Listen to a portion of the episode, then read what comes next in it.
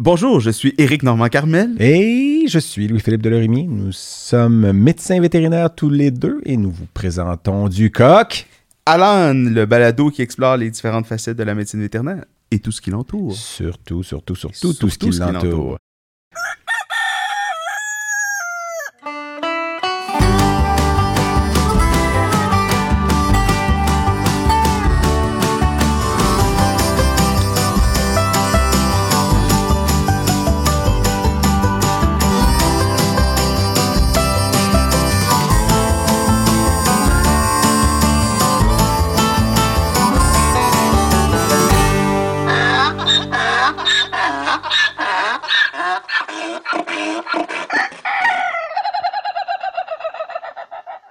Et Bienvenue! nous sommes de retour, Eric. Peux-tu croire ça? Ben, je le crois bien parce que c'est encore une fois fort agréable de te retrouver Ben, aujourd'hui. le plaisir est le mien. On va passer une belle heure en agréable compagnie. Ben, en très agréable moi. Il paraît que trois auditeurs, c'est assez pour avoir plusieurs épisodes.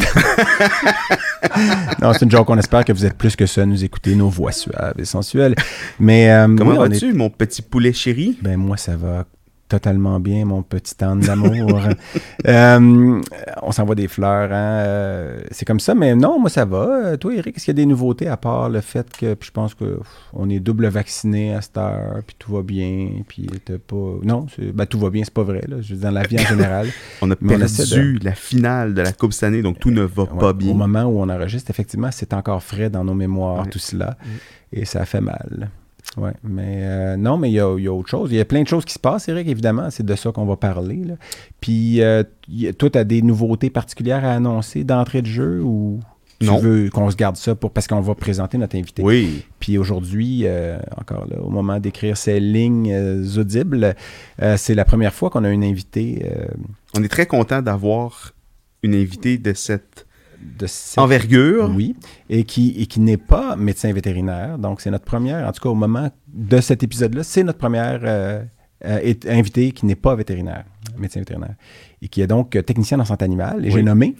Catherine Julien Dupuis. ben là, Bienvenue. Je ne l'ai pas nommé, c'est toi qui l'as nommé. Mais, mais bienvenue. Je pensais que c'était une Catherine. invitation à ce Non, que je la nomme. C'est bizarre. Euh, bienvenue, Catherine, euh, qu'on connaît bien parce que quand même, on se côtoie un peu au travail. Puis Puis nous, Puis on a, moi- on a passé la journée euh, d'hier ensemble, donc euh, sur la route à faire de l'imagerie. de l'imagerie Mhm. mobile. On a eu beaucoup de plaisir. Et on est très content de t'avoir, Catherine, parce que tu as un parcours intéressant, évidemment. C'est ce qu'on espère toujours euh, dans nos invités. Et puis, on fait une sélection quand même. Là, euh. Non, mais- moi, je voulais juste dire que j'aime voir la face parce que ça sera plus. C'est c'est comme euh, de nos invités quand ils entendent le, le jingle qui joue. Parce qu'éventuellement, si on devient populaire puis qu'on invite des gens qui ont écouté des épisodes, ils, ils feront plus ce face-là. Ou ils vont, ils vont juste attendre de l'entendre pour pouvoir le faire parce que des fois, c'est tout le temps une petite surprise d'entendre notre jingle qui avait été choisi, entre autres, avec l'aide de Dan, notre fidèle Télésino à la console. Bonjour, Dan. À la console de machine. 4771 à Exactement. Sainte-Thérèse. Euh, on n'en parlera jamais assez. Euh, Mais non, mais écoute, euh, On Catherine, Catherine. on est, on est vraiment content que, que tu aies accepté, malgré euh, le défi que ça peut représenter de venir passer une heure avec euh, Louis-Philippe et moi. Parce Est-ce que, Est-ce que c'est un défi vraiment que ça... Pensez avec nous. Ça, c'est ma voix, c'est ma voix quand je pose une question. là, une que question angoissée, c'est ça? non, non, mais euh, c'est- plus angoissant, des fois, le, le- le setup et tout ça. Parce que Non, mais c'est ça, c'est le côté, en fait, c'est le côté plus formel de... de- Mais tu peux fermer tes yeux tout le long si tu veux, puis comme ça, tu as juste à écouter, puis te laisser bercer par euh, nos voix. Nos belles voix. Mais, euh, Mais parce que dès le départ de, de ce projet-là, Louis-Philippe et moi, on tenait à ce qu'on à élargir, à pas juste avoir des médecins vétérinaires. Puis évidemment, les, les, les techniciens nous faisaient tellement une partie importante de, de, de notre Plus travail. qu'importante, en Oui, oui, non, mais plus qu'importante. dans Essentiel. peut-être dans le domaine, oui, essentiel, en fait. euh, euh, euh, puis dans le domaine des. Dans notre domaine particulièrement, je ne sais pas si c'est vrai de tous les domaines de médecine vétérinaire, peut-être pas, mais dans le domaine dans lequel on pratique, sans, les petits sans vous, nous ne sommes rien. Puis je, je salue Carole, Nancy, Marie-Pierre et toutes celles qui travaillent de près ou de loin avec moi, plus près que loin dans ces trois cas-là. Euh, pour, euh, un, leur patience de travailler avec moi, et deux, euh, pour toutes les belles choses qu'elles font à tous Surtout les jours. quand je leur, je leur dis pas. Éruption dans ton bureau à 19h le soir, puis que tu en train de clencher des congés. là. Ouais, c'est- la vie. Donc, bienvenue parmi nous. Puis sois pas timide d'intervenir quand c'est nécessaire, c'est-à-dire en tout temps parce qu'on parle trop. Eric, est-ce que tu avais une introduction quelconque ou particulière, toi, pour cet épisode-ci, avec un sujet En fait, toi, tu en avais un? Moi, j'en ai toujours, fait que c'est pas un bon exemple. Mais euh, en fait, j'ai pensé parler d'un. Parce que Catherine, euh, il y a une chose que tu fais qui est. tu es impliqué avec une fondation qui, euh, évidemment, on va en parler en long et j'espère en large aussi, parce que c'est la fondation Leski. Euh, qui est une fondation qui existe depuis pas très longtemps. Combien d'années? hein? Euh, mon Dieu, si je me rappelle bien, peut-être trois ans. 3-4 ans, c'est ça, que j'ai vu, mais qui a pris son envol, en tout cas, ou des fois qu'il y a eu du gaz là, récemment, soit par des, euh, des dons euh, ou par euh, la- l'appui du gouvernement ou Oui. par des, euh, des têtes d'affiche ou des porte-paroles bien en vue qui ont, qui ont été bénéfiques à, à la Fondation.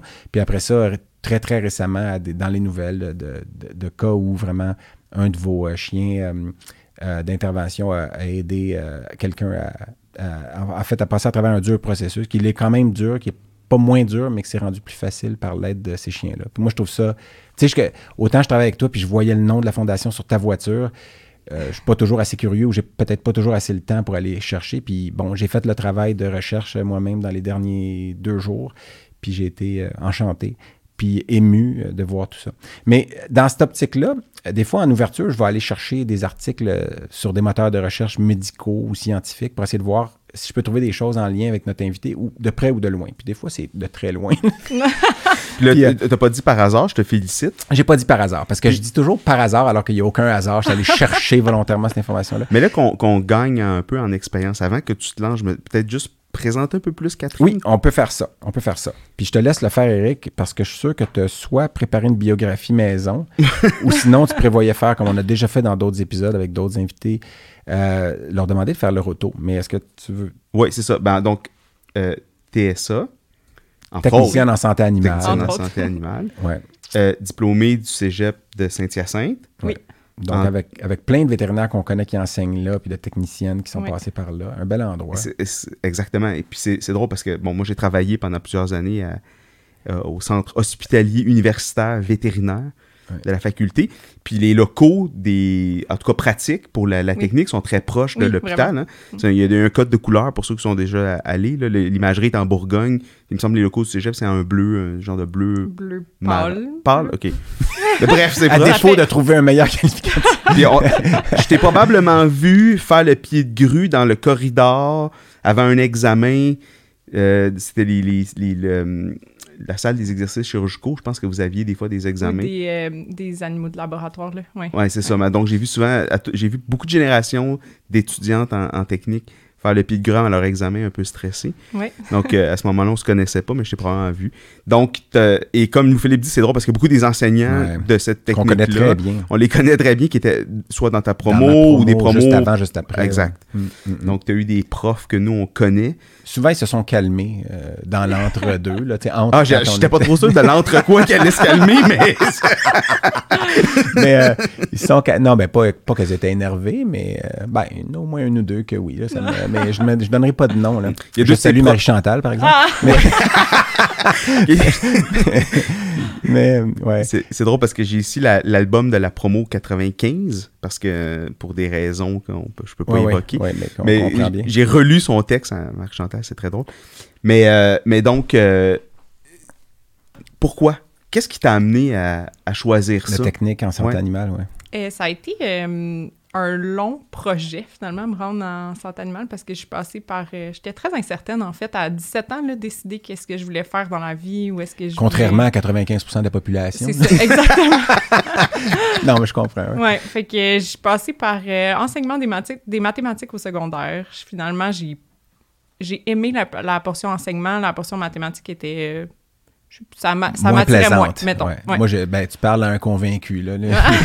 ma sœur est ingénieure mon père aussi puis les autres les, les maths c'était la logique puis moi je détestais ça je trouvais ça tellement illogique là. mais bon tu je, je continue Tu trouvais la logique tellement... La Oui, logique. non, mais 1 plus 1 égale 2, c'est logique, mais en même temps, c'est pas vrai. Tu sais, un couple, 1 plus 1 égale 3. Tu sais. Puis en plus, tu mets 1 puis 1 à côté, ça fait Attends, 11. tu viens-tu de nous sortir le cliché de 1 plus 1 égale oui, 3, là? parce que c'est impossible de faire comprendre ça à quelqu'un avec les mathématiques qui sont supposément logiques. Fait que, À va- deux, on est plus fort, on additionne. Non, Euh, un plus un égale Jean, 3 tu parce que tu fais des un enfants. tu de fais un Facebook. enfant. Eh non, un plus un égale 3 parce que tu fais un enfant. Ah, c'est ça. Ben c'est- oui. ok, là, Ben je, bon, là, je mais en même temps, c'est du, euh, c'est en tout cas, d'hétéronormatif, là, ce que je viens de ça. dire. Mais, mais continue. Donc, tu avais un intérêt envers l'enseignement des mathématiques. Ouais, Puis ouais. de- mais ça veut dire que tu n'étais pas. Toi, c'était pas. Je vais travailler avec les animaux dès que tu étais tout petite. Là. Ben, petite, petite, j'arrêtais pas de dire que j'allais devenir vétérinaire, mais euh, c'est ce que T'as décidé de beaucoup faire mieux. d'enfants disent. Euh, mais j'a- j'ai toujours adoré les animaux. C'est juste que euh, je savais... c'est ça. Mes parents ils me poussaient plus vers euh, d'autres domaines, peut-être. Puis euh, il y a aussi... Ils me disaient, ça peut être un à côté. Tu peux avoir tes animaux à la maison puis être bien heureuse aussi. Fait que Ouais, j'ai essayé ouais. d'autres choses. Ils n'ont pas. Ils ont pas. Euh, puis pour finalement me rendre compte que oui, j'adorais l'enseignement, mais que le milieu scolaire n'était pas fait pour moi. Pas pour l'enseignement, du moins. Euh, donc, euh, j'ai décidé de suivre ma passion, qui était les animaux. Puis j'adore aussi le domaine de la santé. J'ai un père qui est médecin, donc euh, j'ai toujours baigné dans ce domaine-là. Fait que c'est- ça qui, finalement, me- qui m'a poussé à me jeter à l'eau puis Ouais. aller en technique de En santé technique. Puis en technique, moi, je trouve que vous avez, la- à la limite, si on rentre dans ce domaine-là pour être avec les animaux, vous avez encore l'avantage de peut-être les toucher plus que nous, puis être plus Ouais. proche d'eux que nous, les vétérinaires, des fois. Là. Ouais, je me suis souvent fait demander pourquoi je n'étais pas devenue vétérinaire, justement. Puis il y, a- il y avait quelque chose qui me qui me manquait peut-être. Je sais pas, j'avais l'impression que c'était peut-être moins technique, moins à proximité de l'animal. C'est Ouais. c'est un métier qui... Ça va ensemble, les deux, mais c'est pas le même métier, finalement. là. Puis tu sais, je, je veux dire, autant en ce moment, les, les temps sont durs des fois pour le, le moral des vétérinaires, puis la santé mentale, puis tout ça. Puis on va parler de zoothérapie tout à l'heure dans l'épisode. Puis je me disais, tu sais, il y en a qui doivent se dire, ben eux autres, ils l'ont la job, ils sont avec des animaux, donc ils ont de la zoothérapie devant eux à tous les jours. Sauf que moi, par exemple, je traite- les animaux que je vois sont tout le temps malades, ils ont Ouais. des cancers. Après ça, oui, il y a ceux qui font de la préventive, qui voient des chiots. Puis effectivement, voir un chiot qui, te- qui te lèche dans la face, puis que- qui a ses petites dents de bébé, puis qui a une petite haleine de moufette, ça, ta du journée bien. est faite. Là, tu sais, je veux dire, te- te- ça, ça va beaucoup aider, mais il y a beaucoup d'aspects de la profession qui sont moins joyeux, malheureusement. Là, puis, euh, Mais quand tu es Donc- arrivé donc à la technique, tu étais plus vieille que la majorité de tes, tes collègues de Congénères. classe. Oui, oui, j'avais peut-être cinq ans de différence avec OK, eux. t'étais Puis- vraiment une vieille. Là. Puis j'avais fait mes cours de base, fait que Ouais. j'avais vraiment juste des cours de technique. là. J'avais, Ok. J'ai vraiment un parcours différent de la majorité de mes collègues. Est-ce que c'était un décalage que tu as trouvé difficile à, à gérer pendant la technique? ou ça, du c'est- tout. En fait, ça a vraiment facilité ma vie. Mm. Puis c'est surtout, pas nécessairement l'âge, mais surtout le. Ben, peut-être l'âge, j'étais plus mature quand j'ai Mhm. commencé, mais aussi euh, juste le fait d'avoir moins de cours par session parce Mhm. que je- ça a vraiment facilité ma vie. J'ai pu me concentrer sur ce qui m'intéressait vraiment, finalement. là. Mais tu as fait beaucoup de cheval dans ta vie, hein? Ouais. Euh, si je me fie à ta page Facebook, puis, euh, puis euh, à certains des commentaires que j'ai pu lire, mais euh, tu en as fait beaucoup, tu as fait de la compétition, puis tout ça. Euh, oui, ça veut dire quoi? Oui. J'étais pas, j'étais pas Ouais, bonne. Pas dans mais- la compétition de haut niveau, là. En fait, j'ai fait un sport-études au secondaire, un sport-études d'équitation. Ben, quand même, là, tu sais, je veux dire, Un moi, je- sport, étude, d'équitation? Ouais. ben oui, ça existe. Ben oui, mais la, Ah, mais oui, mais toi, t'es à Bromont. la sœur de ma Ah, fille, mais elle là, c'est dans le le paradis centre des international. chevaux. euh, bon. Mais t'en fais encore d'équitation? Euh, non, Non? plus depuis que je suis rentrée au cégep. en fait. OK. Ouais. Puis est-ce que ben, tu t'en ennuies, j'imagine, là, quand même? Ouais, ouais. Euh, puis est-ce que. puis, ben, en fait, ma question suivante, c'est est-ce que tu voulais travailler avec les chevaux? Ou c'était plus les animaux de compagnie déjà dès le départ? là? Non, je- au départ, j'aurais visé les chevaux. En fait, c'est qu'il n'y a pas beaucoup de postes ouverts pour euh, les techniciennes dans le monde des chevaux. En fait, euh, il y a- à la faculté, il y en a quelques-uns. Mais sinon, euh, les, les vétérinaires qui se déplacent sur la route, ils font souvent 100 techniciennes, en Hmm. fait. Là, fait Il n'y a, plus- il y a plus de Blue Bonnet, il n'y a plus de. ouais. Ouais. Il y a- je sais pas s'il y en avait là-bas non plus, là, mais. ouais. Moi, je suis déjà allé, techniciens, ouais. je suis déjà allé passer une journée avec le vétérinaire de Blue Bonnet, jadis, là, quand ça existait encore. Qui était course, qui euh, pour le fun? Tu, ça, tu Hey, t'en rappelles? Fortier, je pense, son nom de famille. Puis je me rappelle juste qu'il s'appelait, je pense que c'était ça, Fortier, ou Fortin, là, mais je me rappelle juste qu'il n'y avait pas d'ongle au pouce d'une des deux mains. Puis j'avais dit, ah, qu'est-ce qui est arrivé? Je voyais qu'il n'y avait pas d'ongle. Puis il dit, ah, ça, c'est une fois, un cheval, j'ai examiné sa bouche, il m'a mordu avec ses incisives, il a tiré vers l'arrière, puis mon pouce est resté dans mon doigt, mon ongle, pardon, est resté dans sa bouche. Puis je dis, ah, OK. Fait que, il dit, puis moi, ben, je suis tombé sur mes deux rotules. Puis je me suis évanoui. Fait que là, j'étais comme, OK, je vais aller dans les animaux de compagnie.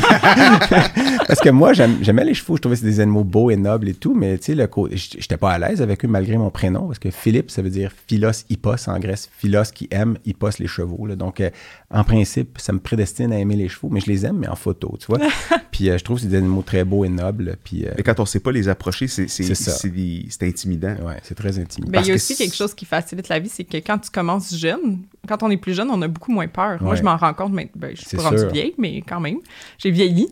mais euh, c'est ça, plus jeune, j'avais pas peur du tout. Fait que c'est plus facile d'apprendre des choses qui peuvent faire peur Ouais, quand on est un peu plus âgé. Non, puis faut. Puis, tu sais, mais moi, il y a une autre chose qui a, qui a, qui a, disons, mis de l'eau sur le. de l'huile sur le feu, en fait, en termes de penser que c'est dangereux, c'est que. Ça dépend si tu veux l'éteindre ou Non, non, je vais, l'allumer. je vais- je vais aller dans mes expressions parce que je pense à trop de choses en même temps. Mais il y avait un gars de ma promo, euh, Martin Lafrenière, que je salue, qui, euh, lui, était né d'un chevaux, puis il avait toujours fait ça, puis il s'en allait d'un chevaux. Puis pourtant, quand on était en 3 ou 4e année, ben, il s'est fait ruer dans la face, puis il y a eu un sabot dans le front, puis l'autre qui a pété la clavicule. Puis je me rappelle juste de. Puis là, j'étais comme, ça, c'est Martin, que lui, il a toujours été avec des chevaux, puis lui, s'est fait ruer. Fait que moi, je n'irai pas dans les chevaux. Ça, puis je veux pas. En tout cas, s'il y a du monde qui écoute qui veut aller dans les chevaux, allez-y, parce que ça prend du monde comme vous. Ça prend du monde fou.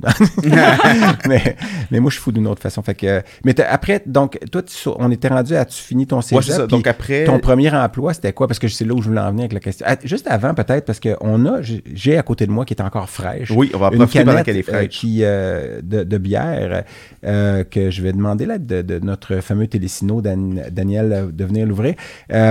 Puis c'est une bière, j'ai choisi aujourd'hui une berline, je choisis toujours des bières de microbrasserie euh, québécoise, mais là c'est une bière de la brasserie Malstrom de Notre-Dame-des-Prairies, qui est juste au nord de Joliette, comme tout le monde le sait.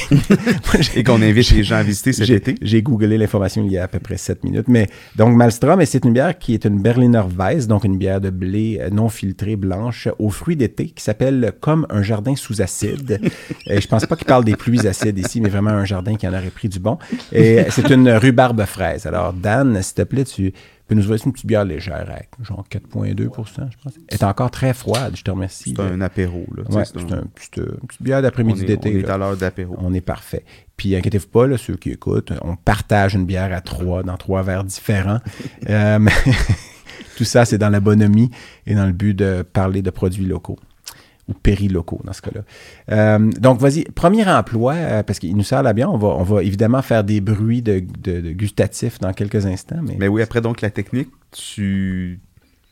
Premier emploi ou après la technique? Qu'est-ce qu'on Ah, veut savoir? Ah non, après ben, la technique, tu as eu un hiatus, tu as, fait que tu es parti en voyage à travers le monde? Non, non, non. Euh, après, après la technique, j'ai. En fait, je travaillais déjà au centre vétérinaire Rive-Sud comme animalière. Merci, fait que je suis de- devenue technicienne entre- euh, après la technique directement là. Mais j'ai aussi travaillé dans une petite clinique euh, pendant six mois en même temps. Une clinique de proximité qui est une clinique de Mm. petits animaux. Ok. À Bromont, par exemple. C'était pas très proche. Les... OK, de proximité. De, ouais, mais par- opposition à la petite clinique que des fois j'essaie de ne pas utiliser juste pour, pour vouloir Ouais. dire, dans le sens où les cliniques de quartier, tout ça, il y a des, Ouais. toujours une petite connotation des fois pas péjorative, puis je veux pas te reprendre quand je dis ça.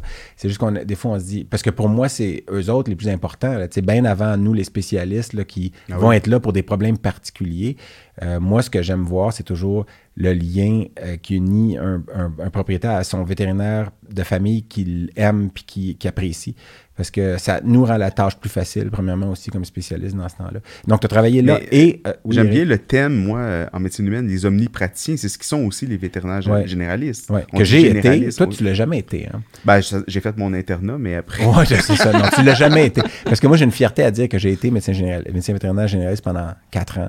Puis euh, la fierté vient du fait qu'au moins, je sais c'est quoi ça. Puis c'est pas une bitcherie envers les spécialistes qui ne l'ont pas fait en passant. C'est juste que je me dis, ben, je regrette pas de l'avoir fait parce que justement, ça m'a rendu plus mature de quatre ans une fois que je suis rentré en résidence. Puis euh, aussi, ça m'a fait. Puis tu sais, il y en a des. J'ai entendu des fois dire, ça m'a fait réaliser ce que j'aimais pas. Mais moi, c'était plus, ça m'a fait réaliser ce que j'aimais plus, puis c'était l'oncologie. Ouais. Puis en même temps, je lève mon chapeau à tous ceux qui font de la médecine générale ou de l'omnipraticien, en tout cas les omnipraticiens vétérinaires, parce que euh, c'est plus difficile que ce que je fais. Euh, parce que, ben moi, je, je veux dire, j'ai décidé de me concentrer sur ce que j'aimais le plus. Fait que, tu sais, c'est une genre de facilité, finalement. J'ai choisi la facilité. Mais, mais je, je l'ai C'est comme manger du dessert tout le temps, tu sais, c'est pas, Exact, c'est ça. C'est pas bon. je, te, je te- je te vois maintenant comme un mangeur de dessert. Ouais, euh, comme si l'on... Mais en tout cas, c'est un mauvais exemple peut-être, là, mais... Non, mais je l'ai déjà dit, mais moi, ma, ma conjointe est aussi une généraliste aussi. Fait que je, je suis aussi au premier loge de voir à quel point son travail est beaucoup plus difficile. Ouais, mais Sur- plus varié, plus... euh, Puis tu sais, oui, des mais fois... plus, plus usant aussi, Oui. je trouve, que, Ouais. que moi, parce que c'est. c'est- Nous, on a la part facile d'a- d'avoir un champ d'expertise qui est, qui est très ténu, donc on a beaucoup Ouais. de satisfaction qui vient Ouais. aussi de ça. Mais Puis des fois, tu as peut-être l'im- en tout cas, t'as peut-être l'impression que ça pourrait être l'inverse, mais moi, je suis convaincu que c'est plus compliqué, plus difficile. Puis il y a plus de. Tu sais, euh, moi, je. En tout cas, moi, j'allais dire, je suis choyé. tu sais. Je suis choyé, je vois juste des patients qui ont le cancer. C'est mon choix, littéralement. Donc, c'est- mais surtout, je sais que quand j'ai en euthanasie, il n'y a aucune euthanasie de convenance. Mm. tu sais, souvent, mais oui, des fois, c'est parce qu'ils peuvent peut-être pas se permettre certains traitements qui auraient pu encore être faits. Mais en général, c'est quand même, on est rendu à un point où la qualité de vie n'est plus là. Puis, donc, les euthanasies, je suis jamais content d'en faire, mais quand j'en fais, je sais que tu sais, je me dis, crime, euh, puis même, bon, où on travaille, il y a aussi des gens qui font des fois des euthanasies d'animal, que, oh, il y a juste, c'est juste une fracture, là, il aurait pu être soigné. Puis oui, il y a des fondations, justement, qui aident pour ça aussi, puis, puis qui essaient d'aider, puis on essaie de toutes les sauver. Mais on sait que c'est ça, on rentre là-dedans en se disant, on va toutes les sauver, puis on peut pas toutes les sauver, tu sais. Mais euh, parlant de dessert, puis Oui. de, on a une petite bière qu'on vient d'ouvrir, donc la, la, la, la- comme un jardin sous acide. Sentez-moi ça, moi j'ai l'impression. Parce que c'est vraiment, ça sent la fraise du Québec. Bon, c'est ouais, impressionnant. bon. Puis euh, elle est rosée, euh, opaque, euh, comme, une, comme une blanche. donc, euh, puis elle sent très bon. Donc, on va goûter ça à, à trois. Ben, Euh, santé. santé. Merci Santé. encore d'être Santé. là. Santé. Je suis toujours content de ne pas m'étouffer, tu sais. Parce qu'elle est très bonne. Elle a un petit côté surette. Elle n'est pas très sucrée, hein. Fait qu'elle sent très, très la fraise quand on la sent au nez, mais elle a un petit côté euh, surette qui fait euh, travailler les, les glandes salivaires et faire la face de quand on croque dans un citron. Euh, donc, euh, très bonne. Euh, oui, vas-y, Eric. Mais donc, tu as travaillé en- tout de suite assez rapidement. Non, tu as fait les deux, mais centre d'urgence. Ouais. Puis là, tu as fait plein de choses différentes, j'imagine. euh, Ouais, en fait, euh, j'ai travaillé aussi longtemps, bon, bénévolement et travaillé pour euh, un entraîneur canin qui donnait des cours d'agilité, d'obéissance. il faisait aussi un peu de comportement au travers de tout ça. Euh, fait j'ai travaillé pour lui longtemps, il me formait beaucoup. J'ai suivi des formations aussi sur le comportement parce que c'était vraiment comme un, domaine de, qui m'intéressait beaucoup. Donc, j'ai parti aussi ma propre compagnie à un moment donné de- de- d'éducation canine. Je voulais pas me lancer dans le comportement parce que je pense que ça demande beaucoup plus de formation que ce que j'ai. Euh, mais euh, au moins aider les, euh, tu sais, les familles qui ont, par exemple, un nouveau chien puis qui ont un petit problème, ils mâchouillent tout ce qu'ils trouvent, quelque chose de même. Si je peux les aider à avoir une meilleure vie avec leur animal de, leur animal de compagnie, c'était ça le but de ma compagnie, du moins. Sauf que là, Hmm. parce qu'on parle de ça, là je, là, je vais te laisser après y aller, mais tu sais, éducateur canin, entraîneur, Hmm. intervenant, comportementaliste, là, c'est- quoi tout ça, là? Parce que Ouais. moi, de, de ma chaise, là, c'est des- difficile des fois de comprendre. Je sais, C'est quoi l'expertise de ces gens-là? Comment qu'on. Je voudrais dire que c'est une question naïve de radiologiste, mais en réalité, je sais pas plus la réponse. Que- Parce qu'on se, on se fait. Non, non, mais j'aime ça juste bitcher Eric un peu, mais on se perd effectivement des fois dans ces définitions-là, puis ces titres-là qui, bon, j'allais dire, des fois, certains sont pas inventés, mais tu sais, tu dis, ben là, est-ce que vraiment c'est un titre réel ou. euh, parce que c'est pas tous des, des, des, des titres qui viennent avec une.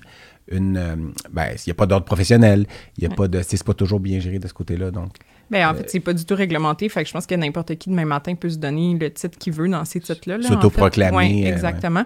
Euh, mais il y a des regroupements qui existent Hmm. euh, avec des tests pour rentrer dans ce regroupement-là. Fait que euh, c'est sûr que. En fait, l'important quand on va chercher quelqu'un pour euh, éduquer notre chien, c'est Hmm. d'aller voir son background. C'est quoi qu'il y a comme. Comme c'est pas réglementé, il y aura, il y aura rien de fixe, mais au moins si on trouve qu'il y a eu un- des cours avec des, des, des bonnes personnes qui ont suivi plein de formations, déjà c'est un peu encourageant. Puis le, le mot d'ordre en ce moment, c'est surtout de travailler en renforcement positif aussi. là. Mhm. Mais le titre en soi, ça veut. J'ai pas l'impression que. ça- En tout cas, de, ce que, de mes connaissances à moi, ça veut, pas, ça veut toujours pas dire grand-chose, en fait, en ce moment. Mais est-ce que euh, tu penses que l'éducation canine est recommandée à tous?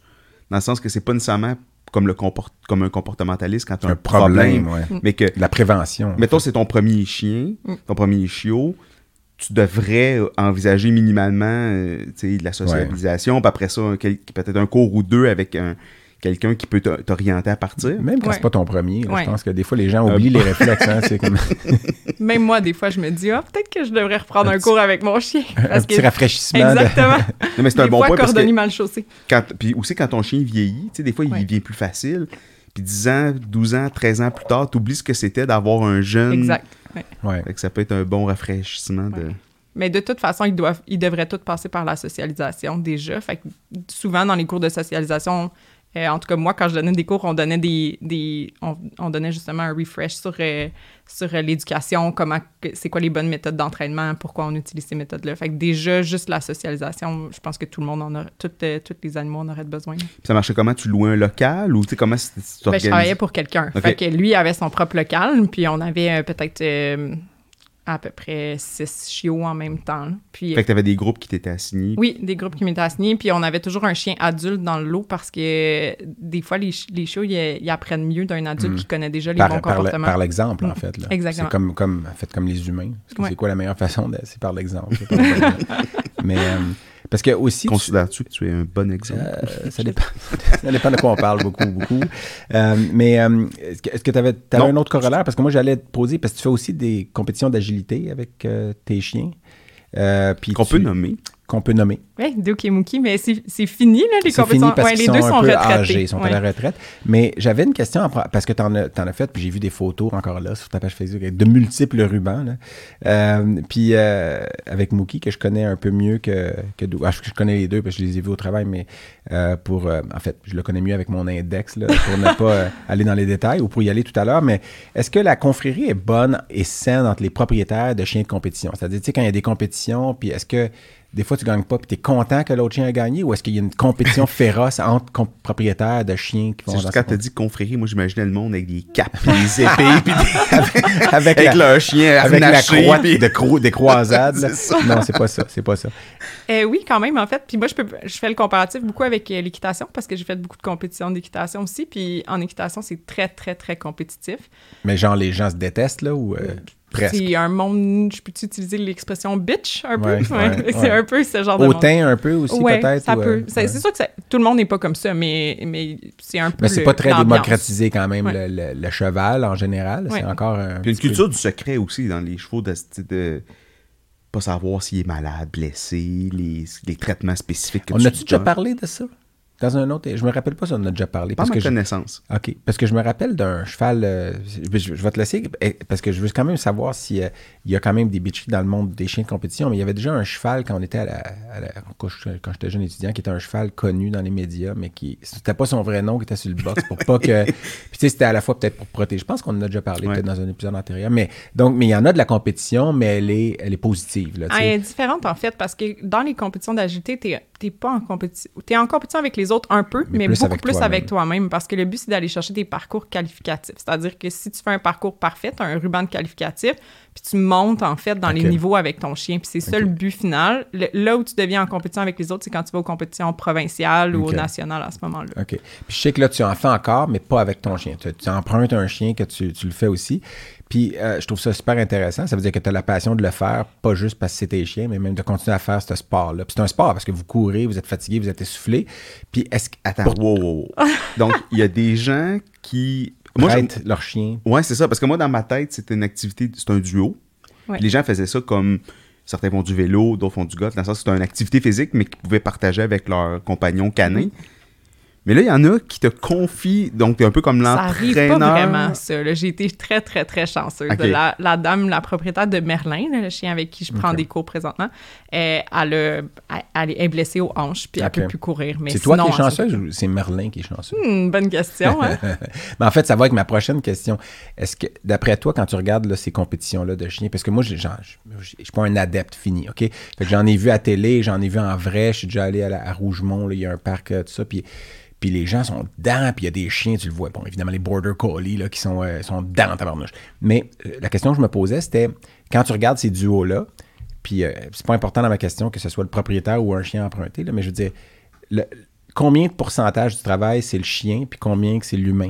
Tu sais, puis tu peux me dire c'est 50-50, mais bon, on voit bien que le chien, le, le chien fait beaucoup de travail physique, puis il faut qu'il soit concentré, puis le propriétaire, faut- euh, ou le, le- le handler, je sais pas comment vous l'appelez, là, mais Ouais. l'humain, il faut qu'il soit aussi concentré, puis il y a des directives à faire avec des gestes et tout. Ouais. Mais penses-tu que hum, c'est-tu 50-50 justement pour vrai, ou c'est 70-30? Ou est-ce- puis c'est approximatif, je sais bien, je veux dire, il n'y a pas d'études. Ouais. J'aurais, j'aurais définitivement la misère à te donner un chiffre. là. Je pense que tout simplement, c'est un travail d'équipe. Parce que si le manieur fait une erreur, le chien va faire une erreur. Une erreur. Ah, puis il y a des. Puis ça, dans tous les domaines où tu travailles avec des animaux, il y a des chiens qui rattrapent Ouais. les erreurs, là, qui arrivent à, à, à s'en sortir malgré tout. Là. Euh, mais, mais le chien fait tout le travail physique. Ben, tout le travail physique. C'est quand même des sprints pour Oui, un humain. Hein? Ouais, vous Faut courez, vous courir, courez ouais, sur le parcours. J'en ai Ouais. vu des essoufflés, puis je comprends les hanches, là, la madame de Merlin, c'est Ouais. sûr que, ou le monsieur, je sais pas si c'est La madame. Ben, ben, c'est ça. Ça a mal aux deux hanches, elle peut pas faire ça. Non, tu peux non, pas le faire à distance. Ouais, tourne Oui. à gauche. Oui, tu peux le faire à distance. Ah oui? Mais c'est ça, Ah dire, est-ce qu'il y a des chiens qui sont capables de faire les parcours sans Juste avoir quelqu'un qui les accompagne? Vous euh, chercherez ça sur YouTube, là. Il y a une dame qui s'assoit sur sa chaise au milieu et qui fait juste euh, parler à son chien. Son chien fait tout le parcours au Wow. complet. Puis si elle parle pas, il fait-tu pareil, le parcours? Euh, non, parce que c'est rarement des lignes. C'est ja- c'est jamais vraiment des lignes très droites, là. Fait qu'il ferait des erreurs de parcours. Mais là, le, le chien ne connaît pas le parcours à Non. l'avance. OK, ça veut dire qu'il y a une Ah. explication verbale de quelqu'un qui vous dit aujourd'hui, c'est Ouais. ça, ça, puis le chien, lui, il le sait pas. Ouais, puis dans les cours, on apprend les logique, techniques hein? pour apprendre à notre chien à distance, dans on le a, fond. on a Ouais. l'air naïf, hein. Mais c'est Ben, logique. parce je trouve qu'on ça, le lit. Non, mais je trouve ça plus beau, en fait, de savoir ça, parce que j'aurais pu me dire, c'est juste, un, finalement, à un moment donné, un parcours appris. Euh, puis dans, dans la même optique, je me demandais... euh, ah, j'ai perdu ma question. Ça, c'est poche, par exemple, parce que c'était une vraiment bonne question. Va revenir, elle va revenir. Euh, Peut-être pour. Parce que c'est peut-être pas tout le monde aussi qui nous écoute. Qui, le, le rôle d'une technicienne, mettons en pratique des petits animaux, là, c'est qu'est-ce que vous faites dans le, dans le, quotidien de tous les jours? Là? Et là là, on en fait euh, beaucoup des choses. non, puis encore là, Eric, tu sais peut-être pas ce que moi je sais, puis moi, je sais peut-être pas ce... Tu sais, je sais un peu ce qu'ils font avec vous, là, mais... mais Donc, euh, toi, t'en saurais plus que moi. C'est c'est ouais, un peu ça la conclusion. automatiquement, je pense que j'en sais plus que toi. Ils font beaucoup de choses, ils sont essentiels, Eric. Oui. T'as pas idée. Ah, ben, euh, non, j'ai idée, parce que moi, je travaillerais pas sans technicienne. Je serais pas capable. Non. Puis, euh, puis les sédatifs rem- remplacent pas les techniciennes. Mm, Non. Non. Non. Faut que quelqu'un le donne, le sédatif. Ouais, ouais, c'est ça. C'est quoi une veine, hein, Eric? tu ne sais pas s'il y a, il y a Eric, pas... comment si- qu'on tient un tu chien, sais un pas- chat agressif? Tu Comment- ne sais pas s'il n'y a pas de l'imagerie d'impliquer, hein? C'est ça. Si je peux pas me guider à l'écho, je suis pas capable. Vas-y, réponds. à- je- je- Euh, en fait, euh, énormément de choses. C'est sûr que là, je travaille dans un centre de référence, fait que c'est beaucoup plus euh, compor- en compartiment, Comportementalisé. C'est ouais, ça, ouais. comportemental- Ben, je suis pas meilleur que toi. Ah, c'est un, mot pas facile. euh, Eric, c'est ton tour? non, non. C'est pas un mot pour les dyslexiques, ça. Euh, ouais, fait donc euh, c'est sûr que si tu travailles en dentisterie, tu fais un peu le travail d'une hygiéniste dentaire finalement sur les animaux. Si en, en imagerie, un peu, c'est différent en humaine en Comme fait. les mais technologues, euh, ouais, c'est un peu différent. mais- C'est un peu différent dans l'humaine, mais euh, ça passe de- des prises de sang, prises de radiographie, euh, dentisterie, La, chirurgie. la contention. en- ouais. euh, toi, toi tu es beaucoup axé aussi sur rendre le milieu hospitalier moins stressant pour l'animal.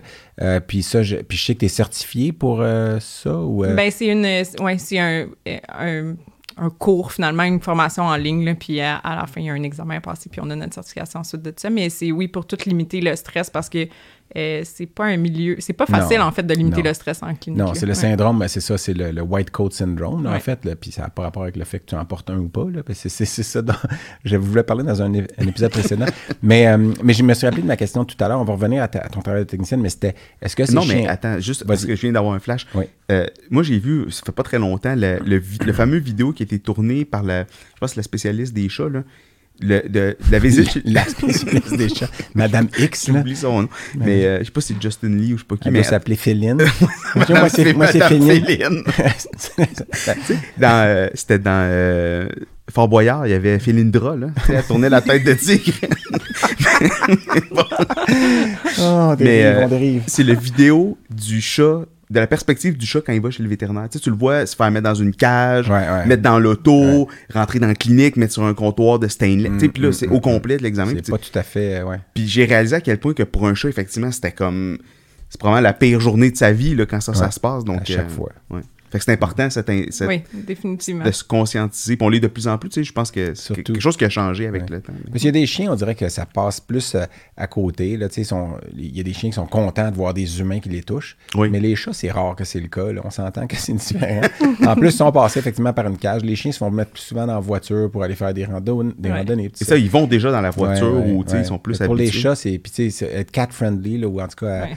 Euh, c'est ça qui est, difficile. Mais ma question tout à l'heure que j'avais oublié, c'était ces chiens-là qui font de la compétition avec vous. Euh, les regarder, en tout cas, on dirait qu'ils aiment ça. C'est difficile de quantifier l'amour. Ah oui, ah, ça va être. un- Mais tu sais, ils veulent le faire. Puis j'imagine, oui, il y a des risques de blessures et tout. Mais en général, quand ils le font pour eux, ça doit être gratifiant pour eux si on peut se mettre à leur place. Fait que on leur, tu sais, c'est une, forme de, parce que c'est pas naturel en fait. Tu sais, on leur fait faire un parcours qui a été fait de main d'homme. Pour euh, des, a- des- des affaires un peu ridicules, des fois quand tu regardes ça de loin, mais c'est de l'agilité, justement, c'est ça que le mot dit. Mais tu as l'impression qu'ils aiment ça, ces chiens-là, puis que ça les drive, puis qu'ils veulent le faire, puis que... Définitivement, Mm. définitivement. Puis tu sais, ils sont entraînés en renforcement positif. Fait que oui, c'est pas naturel, mais à chaque fois, c'est payant. Tu sais, c'est Ouais, le ouais. fun, tu vois. Puis ça devient un jeu, en fait, pour eux. Là. Moi, mon chien, quand il a dû arrêter, là, c'était, c'était triste là, Ouais. de devoir... C'est, physique, là, son problème. Fait que physiquement, il pouvait plus continuer. Mais on le voit, tu sais, Mm. il attendait le mardi soir, c'était son cours. Fait qu'il attendait devant la porte pour partir à son cours. Là, Puis puis- moi, Bon. mes, mes clients que j'ai vus qui avaient la relation, la relation la plus symbiotique là, avec Ah leur ouais. animal, Ouais. c'était souvent des gens qui faisaient ce genre de choses-là, du concours, du, de l'agilité, puis tout ça. Ouais. Puis euh, tu le vois, puis des fois, c'est comme bon. Puis en plus, là, les questions, c'est comme ben là, il va recevoir une dose de chimio, il peut-tu faire son. moi, j'ai telle affaire, telle compétition. Puis là, fait- des fois, je suis comme ben, je pense que oui. Là, c'est quoi, ça implique quoi comme niveau d'activité? Puis là, là, des fois, je suis comme, moi, je veux pas qu'il arrête, là, tu sais, de le Ouais. faire. Là, tu sais, je veux qu'il vive sa vie de chien là, quand Exact. je le traite. Là, mais Mais c'est comme les, les athlètes humains de haut niveau, en fait, qui ont ce besoin-là vital de faire Mm. de l'activité. On en parlait tantôt par hors d'onde avec les, les, les- les gens qui ont, par exemple, dû être en quarantaine à Oui. cause de la COVID, puis qui n'ont pas été, in- ont été inactifs pendant 14 jours. C'est la même chose quand tu arrêtes un chien comme ça, qui est habitué, qui a son, son habitude d'aller le, le mardi soir, par exemple. Ouais. Il y a ce besoin-là de faire de l'activité qui est plus comblé. Ouais, il a fallu que je le comble autrement. Là. À un moment donné, il faut. euh, ben, c'est ça, ils ont des besoins, puis l'exercice, ça en fait partie de leurs besoins. Fait qu'il va, il faut leur donner. C'est juste qu'ils n'ont pas tous le même niveau, besoin du même niveau d'exercice. Euh, moi, j'ai un- une patate de salon, puis j'en ai un qui est hyper actif. Fait que, c'est, sûr que c'est chien dépendant, mais oui, là, il aime ça. Il y a, en tout cas, j'ai jamais rencontré de chien qui aimait pas du tout faire d'exercice dans la vie. Là.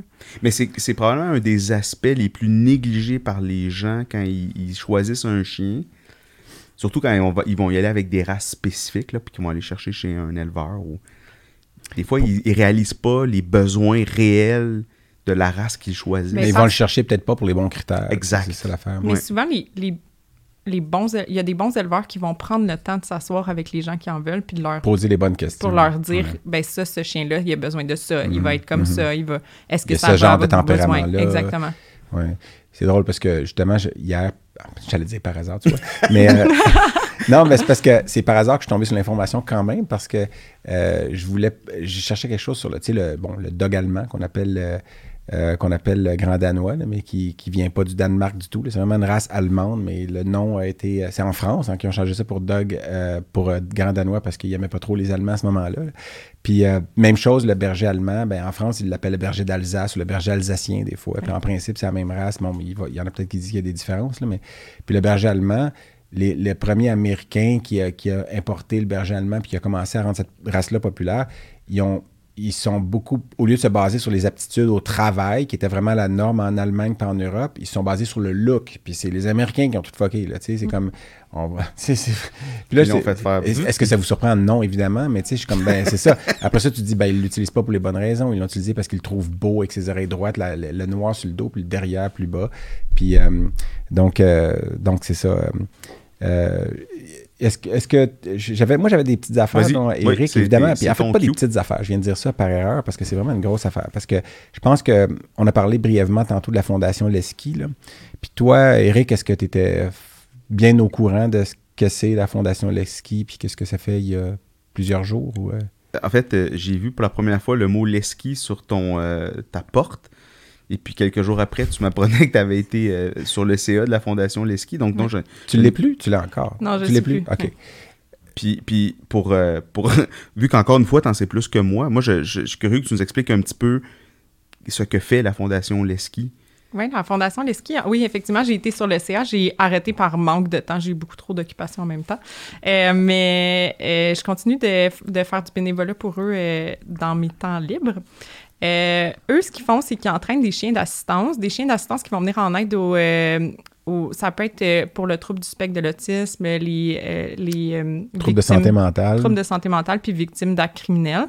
Entre autres, là, effectivement, ça l'a passé dans le journal, on en a parlé, là, il y a une dame qui était, qui était en procès là, pour, pour Agression. agression. sexuelle, ouais. puis elle a eu l'aide de Maki, notre premier chien qui a été formé. Euh, puis elle, pour, pour l'avoir vécu en personne, parce que je formais, j'aidais à la formation de Maki dans, dans le temps, au tout début, euh, ça a vraiment fait une très grosse différence sur, euh, sur son parcours au travers de tout ça. là. Je le- ça lui faisait du bien. Le, le chien, Quel type de chien? C'est un Terre-Neuve. OK. Ouais.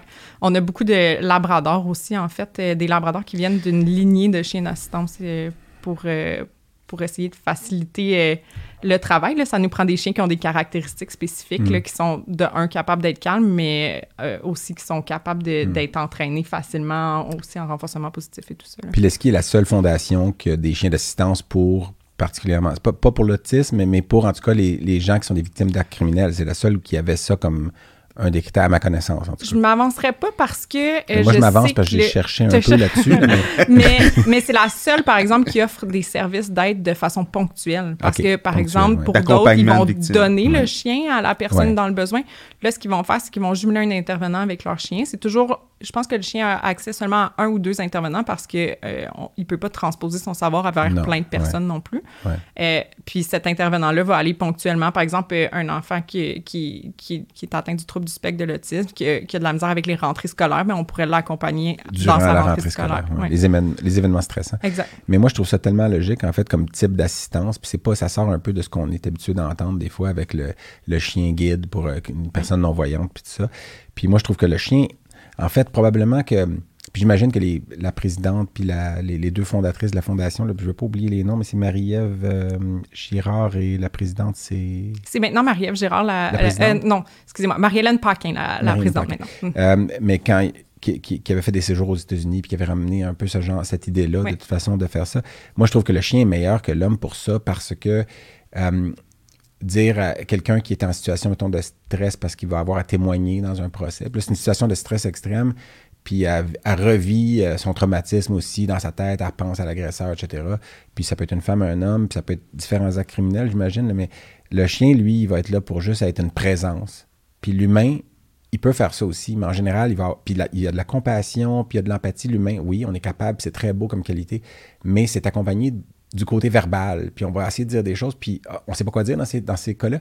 Le chien, lui, il a pas ce problème-là. Oui. Il est juste là, puis il offre la présence sans avoir à dire des choses. Puis je pense que, je dis pas qu'ils l'ont plus facile que nous, mais nous, des fois, c'est la, la parole qui va tout foquer. Puis je suis un excellent exemple de ça dans la vie de tous les jours. Mais, euh, mais je veux dire, euh, sans avoir utilisé les mots. Puis tu sais, euh, moi, je, je trouve que c'est tellement logique, là, tu sais, pour... Oui. Puis puis il y a des informations que je vais ramener à propos de ça tout à l'heure, là, mais là, je me disais, je- parce que je me dis, il y a des gens qui doivent penser que le chien, dans ce temps-là, est juste un outil passif. Il est là, puis la personne fait juste le toucher. Puis... Mais ces chiens-là sont entraînés, puis ils ont des façons de probablement connaître, savoir comment lire les émotions de la personne, puis euh, se coller quand c'est le temps, se décoller quand c'est le temps. Ouais. Euh, puis moi, je trouve ça ma- magique, là, tu sais. Puis j'ai aucune idée, en fait, de la forme. Mais j'ai vu des... J'ai vu assez d'informations pour comprendre que c'est pas un rôle passif que le chien. Il est pas juste un... Parce que sinon, un toutou ferait l'affaire, tant qu'à ça. Ben, en fait, un, un rôle passif, on parle plutôt de zoothérapie, en fait, parce que c'est c'est pas beaucoup réglementé, mais il y a quand même des définitions qui sont claires. Là. Un animal qui fait juste être là pour rassurer, ça peut être euh, soit euh, un animal de zoothérapie ou un animal euh, de, de, de, de soutien émotionnel. Mhm. Versus un chien d'assistance, il faut qu'il soit capable de faire des tâches. Donc, Mhm. nos chiens sont de la Fondation Leski sont entraînés, par exemple, mon exemple principal, c'est quelqu'un qui est très stressé, qui se met à shaker de la patte, euh, de la jambe. à pardon. reconnaître, à reconnaître le signe. Oui, puis- on les a entraînés quand ils voient ça, ben on vient mettre notre tête, on vient appuyer la tête sur la cuisse comme ça, ça vient changer le, tu sais, le- des fois on est focusé dans notre, dans notre événement stressant puis on on n'est plus capable d'en sortir. Non. mais ça, ça vient changer le, le tempo un peu, je dirais. Mm. Non, mais parce que pour moi, tous les animaux de compagnie sont des, sont des animaux qui font de la zoothérapie d'une Ouais. façon ou d'une autre. Moi, j'ai j'ai toujours dit ça, mais en même temps, c'est réducteur pour les animaux qui ont des programmes d'entraînement particuliers quand on dit ça. Puis là, tu viens d'expliquer la, la différence assez bien. Euh, Mais qui ont un effet sur le, le niveau de stress, Oui, sur le- des, des- des des effets humains, ouais. physiologiques. hein. Oui, c'est dé- démontré. étudié à Montréal par, euh, par le, le- le- le grand spécialiste du stress, dont là j'oublie son nom, que Laszlo de Roth avait fait son... Tu parles de Hans Sellier? ou- Merci, exactement. Mais, euh, ouais. Mais euh, puis moi, je, je trouvais beau aussi parce que j'ai cherché, puis j'avais j'avais vu entre les branches que Lara Fabian avait été. euh, tu sais, c'est juste que c'est la porte-parole officielle, puis, euh, puis c'est une femme au grand cœur, puis j'ai vu la rencontre fortuite, en fait, qu'il y a eu entre elle Oui. puis euh, euh, Marie-Ève Girard, je pense au Hot Dog Café à Brossard, là, pas loin dans le fond d'où on travaille, où est-ce qu'elle est allée là avec son chien puis son conjoint Gabriel là, qui, puis je pense qu'ils sont tombés sur elle, puis là, elle lui a dit ah, je veux juste te dire que ma mère aime beaucoup, tu sais. Elle a pas dit même j'aime tes chansons. selon, selon en tout cas la, la nouvelle dans le, dans le journal que j'ai trouvé, c'était elle a dit t'es es une chanteuse que ma mère apprécie particulièrement. Puis elle, elle lui a dit ah, merci beaucoup. Puis toi, tu fais quoi? Puis elle a dit moi, j'essaie de partir une fondation Ouais. pour aider les gens victimes d'actes criminels, puis de- d'autisme, puis de, de troubles de santé mentale. Puis elle, elle s'est sentie touchée tout de suite. Puis je pense que Gabrielli, son, son conjoint aussi, leur chien hyper important pour ça, pour son, son anxiété, puis tout ça. Puis elle s'est proposée pour être porte-parole. C'est Oui. pas fait approcher. C'est elle qui a dit ben, Je vais être votre porte-parole. En avez-vous une déjà? Puis quand même, c'est pas un petit nom. là, tu sais, C'est une, une, personne connue internationalement. Donc je trouvais ça tellement beau comme geste aussi parce qu'ils se font solliciter tout le temps pour faire ça. Puis elle, elle s'est comme volontairement dit Garde, je vois. Puis je sais que récemment, elle a vendu ses, ses robes de spectacle aux enchères Oui. pour ramasser des fonds. Puis d'ailleurs, si vous voulez laisser des dons, parce que moi, je suis, euh, on est là pour éduquer tout ça, mais aussi pour euh, aider Pour euh, ce genre aider. de, de, de fondation-là. Le site web est très facile à utiliser. Puis en haut à droite, il y a un petit bouton don avec une petite empreinte de patte de chien. Vous cliquez dessus, puis vous suivez le processus avec PayPal, Mastercard ou n'importe quoi. Parce que je, je l'ai vu euh, très récemment. Puis euh, c'est ça, le, le- le processus est simple. Donc, euh, je vous suggère de, de le faire. Euh, puis vous avez reçu un gros don aussi. La Fondation a reçu, euh, je dis vous comme si, là, tu n'es pas impliqué officiellement dedans, mais tu fais du bénévolat. Donc Exact. pour moi, tu l'es encore. En tout cas, tu l'es mauditement plus que moi. là. Euh, puis le- vous avez reçu un gros, un gros don du gouvernement du Québec, en fait, du ministère de la Justice. Oui. Hein, du- puis on se dirait pourquoi le ministère de la Justice? Ben parce que c'est pour les chiens d'assistance, pour les gens qui sont victimes d'actes criminels. Puis là, le ministère de la Justice reconnaît que c'est une assistance qui est utile pour les gens pour dire aller témoigner, puis tout ça, parce qu'il y a beaucoup de gens qui témoignent pas à cause du stress qui vient avec le fait d'aller témoigner. Puis là, ben, ces chiens-là peuvent aider à ça. Donc, il peut- ça peut aider le cours de la justice, en fait. Mais c'est les euh, gens donc qui demandent euh, j'a- j'aimerais ça avoir du soutien ou d'avoir quelqu'un qui, qui m'accompagne, puis là, on leur propose. Ouais, L'aide ponctuelle. ouais. jusqu'à avant ce, ce don-là, dans le fond, et c'était c'était plus difficile. Il fallait qu'il fasse déjà affaire avec la- l'intervenante qui avait accès à nos animaux, dans le fond. Et là, ils ont, ils ont- avec ce, avec ce financement-là, finalement, ils ont pu aller engager à eux-mêmes, à la fondation, des, des intervenants. Donc là, oui, je pense qu'à partir de maintenant, il, il va y avoir plus de facilité. Bon, c'est sûr qu'il faut les former avec les chiens, il y a beaucoup de travail à faire, mais euh, ça va être plus facile pour les gens d'avoir accès à cette, Ouais. euh, cette offre-là. Ce que j'ai compris, c'était que l'objectif était d'offrir gratuitement le service d'assistance. Ouais. Donc, l'objectif du, du gouvernement. Ouais. Puis, il disait sur le, ce que j'ai lu, c'était dans le cadre de l'appel de, de projet lancé en novembre 2020 pour moderniser l'accessibilité et l'offre de services aux personnes victimes d'actes criminels en contexte pandémique aussi, qui est encore plus difficile pour ces personnes-là qui étaient isolées. Puis le, le gouvernement a donné, a donné 100 150 000 736. J'ai pas compris le 736. C'est quoi la formalité? Pourquoi ils n'ont pas donné 150 000 ou 152 000, mais 150 000 736. Mais en tout cas, bravo euh, à cette initiative-là. Euh, Eric, je, parle trop. Qu'il faut que tu dises quelque chose. Puis moi, j'ai, d'autres affaires à dire, mais je, vais te laisser y aller un peu pour que les gens entendent ta voix suave. on est dans une période euh, de, pénurie puis de difficulté de rétention autant de, de- des vétérinaires que des, techniciennes. Euh, aimé ça t'entendre un peu de, ta perspective. La dernière année était difficile dans, toutes les cliniques, euh, dans les centres d'urgence aussi. Puis nous, on se questionne on- de plus en plus, comme, profession, comment on peut faire pour garder à long terme nos techniciennes, puis comment, puis, comment valoriser cette profession-là. Puis j'aurais aimé ça t'entendre par, de, c'est quoi les, Nous, on en a déjà parlé entre nous, mais, de ta perspective, qu'est-ce qu'on qu'est-ce qu'on devrait faire? C'est quoi les premières actions qu'on devrait faire? Bien, c'est sûr que là, le contexte est différent parce qu'en ce moment, c'est en pandémie, mais avant, déjà, il y avait un peu ce problème-là là, de rétention. Les gens, en fait, moi, je pense qu'il y a beaucoup de gens qui s'en vont en technique de santé animale parce qu'ils aiment les animaux. Puis je pense que c'est pas la seule raison. Faut que, faut que t'aimes la santé, faut que... Puis là, c'est sûr, je parle de d'expérience de technicienne en centre d'urgence, c'est sûr qu'en en, en clinique euh, régulière, c'est pas, pas tout à fait peut-être la même réalité. En ce moment, tout le monde est débordé partout. Fait que c'est la même. Ça, ça pour ça, oui.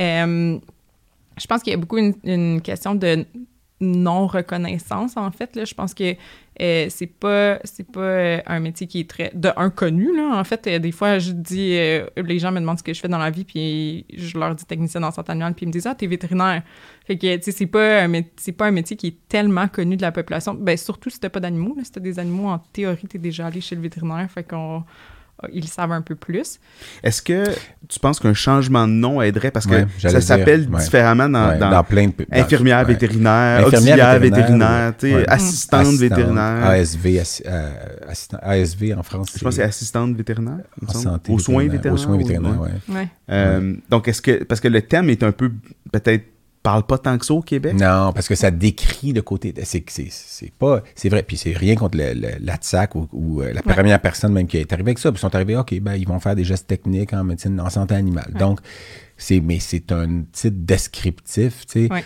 Puis euh, médecin vétérinaire aussi, remarque. Là, ça veut dire on est médecin. Vétérinaire est un adjectif. Donc, on est médecin vétérinaire. Le- le- ça, c'est le vétérinaire utilisé comme adjectif. Qui veut dire donc médecin pour les animaux. hein. Ouais. Euh, on l'utilise comme nom, on dit vétérinaire. Puis euh, dans un épisode antérieur, en tout cas qu'on a, qu'on a enregistré de façon antérieure, j'ai dit à Eric, j'aime bien qu'on s'appelle médecin vétérinaire pour mettre le mot médecin parce qu'on on fait de la médecine vétérinaire, donc Ouais. animal. Mais technicienne en- ou technicien en santé animale, c'est, je trouve que c'est réducteur parce que oui, dans les mots, c'est ce que vous faites. Mais euh, de dire, par exemple, est-ce que infirmière ou infirmier vétérinaire, c'est mieux? Parce que c'est plus. Est-ce que c'est plus imagé? Est-ce que, tu sais, aux États-Unis, des fois, c'est. euh, Il y en a qui c'est veterinary nurse qui vont dire, ou c'est. euh, Il y en a. Il y a, il y a différentes terminologies aussi. Veterinary health technicians, ben là, c'est la même chose que technicienne en, en santé animale, mais ils disent vétérinaire. Il y a le mot vétérinaire. Puis là, je sais pas s'il y en a qui ont de la réticence, peut-être même du côté justement vétérinaire, de Ah non, on peut pas utiliser le mot vétérinaire parce que ça va rendre de la confusion. Mais non, c'est un adjectif. Regardez dans le Larousse, vétérinaire, ça veut dire qui a, qui a, euh, euh, qui a affaire avec la santé animale, dans le fond. Ouais. là. Donc, euh, Ben, je pense pas que, tu sais, à l'interne, en tant que technicienne, dans ma vie personnelle, ça changera pas grand-chose, mais peut-être pour la vie, pour que le monde, peut-être que oui, le fait de changer de nom, le- les gens vont savoir plus, oui, effectivement, qu'est-ce que c'est, ça se peut, c'est... je pense pas juste que c'est le changement de nom qui va augmenter la Non, rétention, mais, non. mais, euh, mais ça peut faire partie de la- d'une forme de reconnaissance de ce que vous faites qui est, qui est plus parce que technique, oui, c'est vrai, puis il y a- même il y a des, des techniciennes, des fois, qui font même pas le travail technique, qui sont engagés, puis finalement, ils font plus, euh, puis c'est rien, absolument rien contre les réceptionnistes ou les téléphonistes ou tout ça, mais qui finissent par faire plus de ça que, en fait, faire des gestes techniques sur les animaux. Ouais. Ça, ça doit être des fois peut-être, ben, il y en a, ça fait peut-être leur affaire, c'est plus diversifié, puis il y en a d'autres qui préféreraient peut-être faire plus de choses. Puis je sais que ça aussi, ça change euh, selon les grands centres versus les cliniques un peu plus petites ou les bureaux vétérinaires ou les services vétérinaires à domicile, etc. Puis euh, tantôt, j'allais dire une niaiserie parce que tu as parlé, tu as mentionné prise de sang. Puis ça, c'est un point où est-ce que je sais pas combien d'internes puis de vétérinaires, de médecins vétérinaires à qui j'ai. Un moment donné, ils me disent Puis, as-tu vu les résultats de la prise de sang Puis euh, cette question-là, ma réponse est toujours. J'ai rempli oui. un tube. Le résultat de la prise de sang, c'est du, c'est du sang dans le tube. Je dis, si tu veux savoir les résultats de l'analyse sanguine, là, je peux te- en discuter aussi, mais le résultat de la prise de sang, c'est qu'il y avait du sang, dans- même pas dans le tube, c'était dans la seringue. Puis après ça, on l'a transféré dans le tube. puis, là, puisque- puis ça, ça vient de mon, mon pointillisme extrémiste, puis qui vient aussi d'un radiologiste avec qui j'avais travaillé euh, en Illinois, où j'étais allé voir le radiologiste en- dans la section d'imagerie, qui était quand même très loin de l'hôpital des petits animaux là-bas, quand j'étais résident. Puis j'avais dit, euh, did, you see, did you see the X-rays?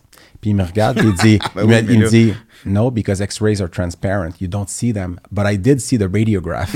Là, j'étais comme, ah, va déféquer. Puis là, j'étais comme, ben, il a raison, tu sais. Puis après ça, je me suis mis à être têteux avec, euh, avec ça. Ah, ben, c'est sûr, tu fais les rayons X, c'est clair.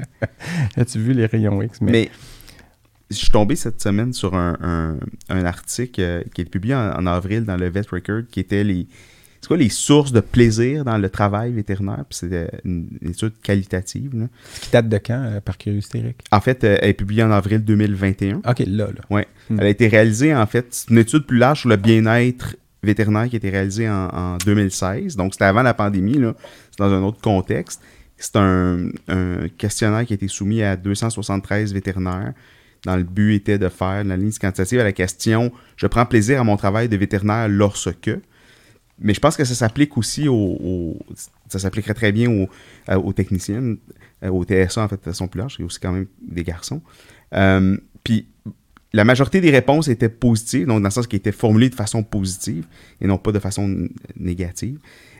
Puis faisait référence à des ressources au travail. Donc l'utilisation de l'ex- le- l'expertise professionnelle était la chose qui sortait en premier. Donc le, plaisir d'avoir utilisé sa propre expertise. Par exemple, j'ai fait un diagnostic difficile ou euh, euh, j'ai été impliqué dans un, dans un cas qui était challengeant. Après ça, c'était des cas qui se terminent bien. Donc, euh, par exemple, un, un traitement ou une procédure qui a bien marché. Bon, ça, c'est satisfaisant. Interviewait pas trop d'oncologues. euh, ce- mais c'était c'était des médecins vétérinaires qui C'était interviewaient. des médecins Non, mais ça se vétérinaires. termine bien des fois. Puis moi, je, je dis, en tout cas, Il était, c'est une mauvaise blague là, parce que. il était australien. Des fois, vous avez On va parler de ton chien longues- tout à l'heure parce que je veux en parler. Des longues rémissions quand même. Oui, oui, oui. Non, non, non. Puis j'en ai vu une cette semaine. C'est un lymphome. Ça fait 14 mois qu'on a diagnostiqué. est encore en première émission. Puis pour moi, c'est.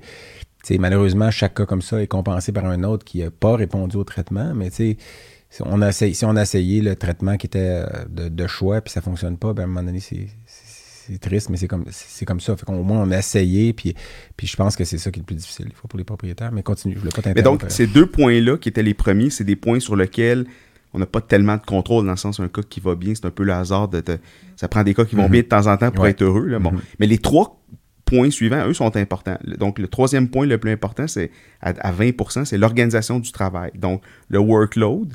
euh, Est-ce qu'il y a de la variété dans mon cas, dans, dans ma, dans ma pratique? Est-ce que je, je suis trop occupé? Hmm. Puis la, la culture orga- organisationnelle du lieu de travail aussi. Donc ça, c'est un élément sur lequel on peut vraiment travailler.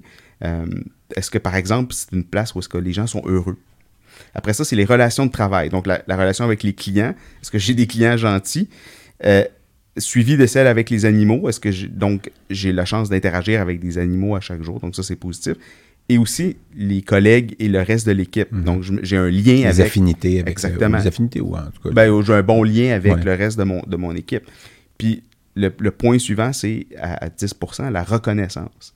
Donc, euh, la reconnaissance des clients, c'est ce qui sortait le plus. À 40 des clients qui disent euh, merci ou bon, qui sont Mhm. reconnaissants de, de Mhm. ça. Donc, ça, c'est des points sur lesquels euh, on peut travailler. Après, avec euh, une minorité de trucs négatifs, genre, ah, c'est une journée où je me suis pas fait mordu, donc c'était une belle journée. ça, ça va pas bien dans ce principe-là.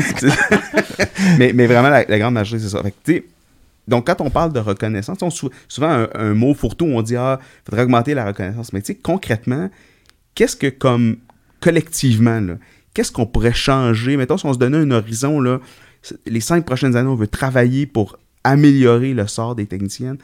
Qu'est-ce qu'on peut faire? Je comprends que c'est ton opinion à toi, puis tu sais, bon, c'est pas un sondage à l'attaque, mais, mais tu sais, pour nous orienter un peu, sur quoi on pourrait travailler?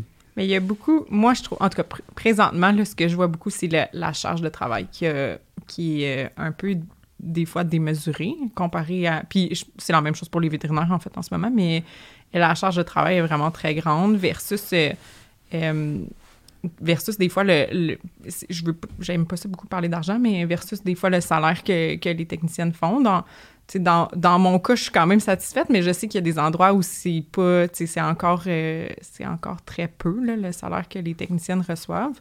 Mais donc, tu, tu penses qu'il y a une inadéquation entre la charge de travail puis la, la, la La paye rémunération. qui va, qui va avec? Ben, en fait, oui. Puis, en fait, tu sais, les, les techniciens en santé animale, comme je disais, ils ont tellement de chapeaux, là. Tu sais, si on transpose ça en, en, en ce qui se donne pour l'humain, ils ont, on, tu sais, un chapeau d'infirmière, d'hygiéniste dentaire, de, de psychologue, là, quasiment des fois, pour l'animal ou pour l'humain, même des fois. de, tu sais, puis j'en passe, le technicien en laboratoire, euh, il y en a beaucoup.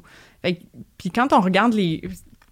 J'ai pas fait des recherches immenses sur le sujet, là, mais quand on regarde les salaires de ces, ces gens-là en humaine, c'est un salaire qui est beaucoup plus élevé aussi versus... versus puis c'est correct qu'il y a des différences. C'est juste que, comme je dis, peut-être que la, c'est pas balancé, en fait, entre la, charge de, de travail, tous les chapeaux qu'on porte, puis, euh, puis le salaire. Je sais que ça, ça affecte beaucoup de gens. là. En fait, le, j'en entends beaucoup, en fait, qui sortent de la technique de santé animale, ils font un an, deux ans, puis ils font « Ah non, moi, je vais retourner étudier dans quelque chose d'autre. C'est pas... euh, c'est pas assez payant.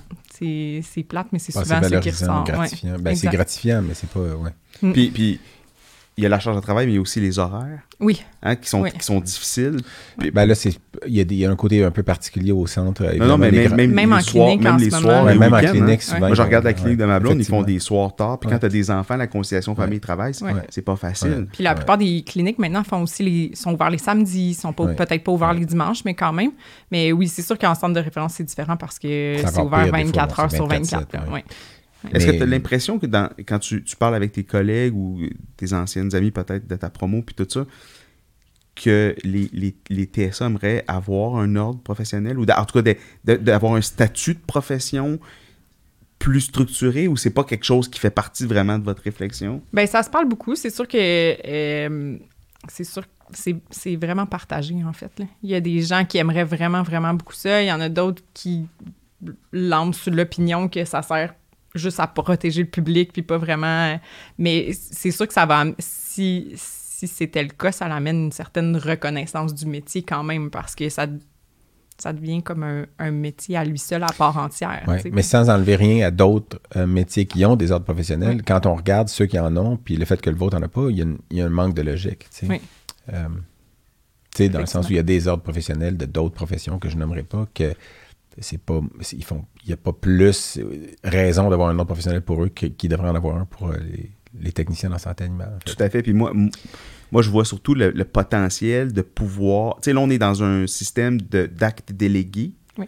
Mais, mais je, je pense que ça ne réglera pas les problèmes d'horaire, de surcharge de travail et de salaire, mais d'avoir des actes propres, c'est-à-dire que des actes qui vous appartiennent, que vous pouvez faire par vous-même, dont vous avez la responsabilité, mais vous avez aussi l'expertise reconnue moi j'ai l'impression que ça pourrait changer les choses. Puis, mhm. puis on est arrivé mhm. avec des super infirmières, puis tout ça. C'est des actes techniques, hein, mais en réalité, tu sais, mais souvent, euh, presque toujours. Oui.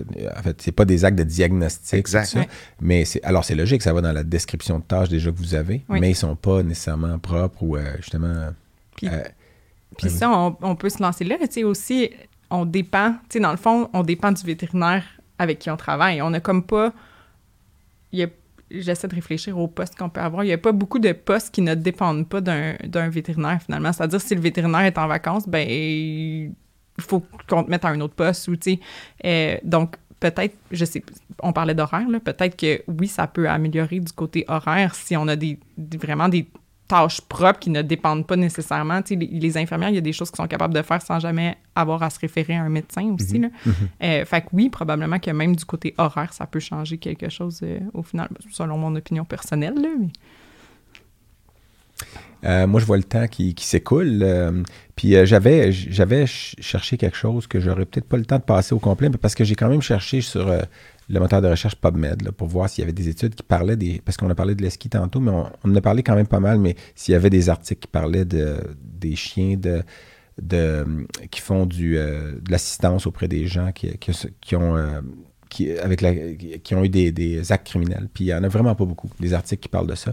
Tu veux dire qu'il y a des études qui regardaient l'effet de ça oui, sur l'effet bénéfique, tout? ça, puis qui l'ont évalué de façon vraiment euh, de façon objective. Puis il n'y en a pas beaucoup. Puis j'ai trouvé comme en cherchant avec les mots suivants, Animal Assisted Therapy, Sexual Abuse, il y avait cinq résultats. Un était en hongrois, un portait surtout sur le, syndrome du stress post-traumatique, puis il parlait plus de. Il mentionnait ça dedans, mais il parlait surtout de vétérans de la guerre qui sont venus puis qui ont des difficultés. Puis finalement, il y en avait trois qui portaient sur les enfants victimes d'abus sexuels, mais pas sur les adultes.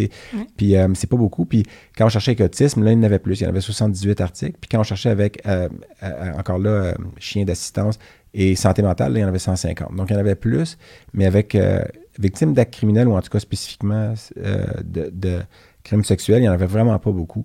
Puis il y en avait un qui était intéressant, qui était publié en février 2019 euh, dans la revue International, euh, International Criminal Justice Review, ou Internal, pardon, Criminal Justice Review. C'est une revue anglaise, je pense. Puis le titre, c'était à peu près, en traduction libre, l'utilisation des chiens en zoothérapie pour aider les gens dans les salles d'attente de cours, en, cours, pour, aller en cours. Fait que c'est vraiment proche de ce qu'ils font chez l'ESKI. Puis c'était une étude auprès de 117 personnes qui étaient en attente dans la salle d'attente en, en attente de passer en cours pour donner des témoignages.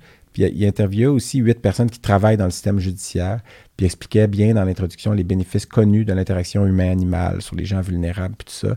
Puis évaluait trois thèmes. Un, le contexte de l'environnement de la cour. Deux, l'effet du chien d'assistance sur le bien-être. Puis trois, les problèmes potentiels associés à avoir des chiens dans les salles d'attente des cours euh, de justice. Puis au moment d'écrire euh, l'article, il n'y avait aucun chien d'assistance judiciaire en Angleterre. Donc c'était une étude, il y en avait formé pour faire leur étude, mais il n'y en avait pas comme tel qui était officiellement dans les cours, tout ça. Puis euh, euh, il disait aussi qu'il faut développer l'évidence empirique pour soutenir l'évidence anecdotique, parce qu'il y a beaucoup d'évidence anecdotique, puis il y en a aussi aux États-Unis, tout ça. Puis c'est la première à évaluer l'impact des chiens formés spécialement pour travailler avec le système de justice puis bénéficier donc aux victimes d'actes criminels.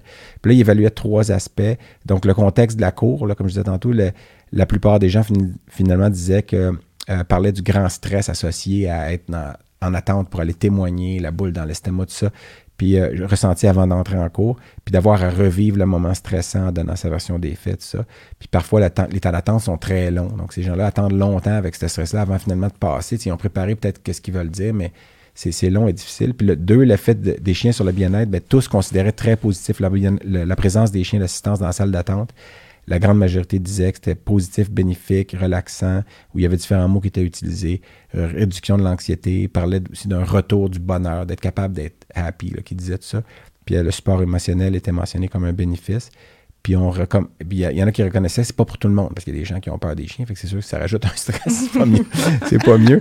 Puis euh, après ça, la partie problème associée à la présence de chiens dans les salles d'attente de cours, ben, il mentionnait que la majorité des participants ne voyaient aucun problème. La principale crainte était un effet négatif sur les activités de la cour, donc ralentir le processus ou pour le jury, etc. Mais ça ne fut pas le cas dans l'étude, en tout cas. Donc, c'était des problèmes potentiels qu'ils voyaient, mais ce n'était pas arrivé dans l'étude.